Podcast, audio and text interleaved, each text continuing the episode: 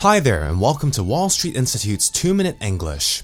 How is everyone doing? Last week, we looked at two easy ways we can practice English daily. They are number one, reading a news article, and number two, listening to something in English.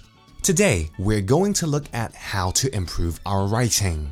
Many students ask me how to improve their writing. Writing is one of the most difficult skills in English because it takes a long time to practice, and it is very easy to make grammatical errors when writing. When you make grammatical errors while speaking, people still understand you because you can explain using body language. When you make grammatical errors while writing, a person reading it might get the wrong idea. As always, the key to improving writing is to practice. The best way to start is to write a journal. Basically, at the end of every day, spend 10 minutes or so writing what happened that day. You could talk about what you did, what you ate, what the weather was like, anything special that happened, etc. At first, use simple English and write in short sentences.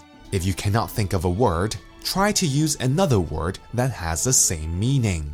For example, I had a great day today. I did some exercise in the morning.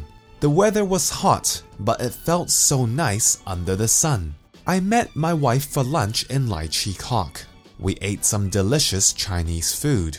After lunch, I did some work at home. Later in the evening, I taught English at WSI.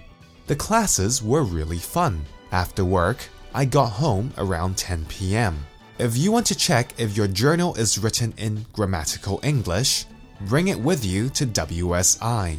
Most importantly, get into the habit of writing a little bit every day.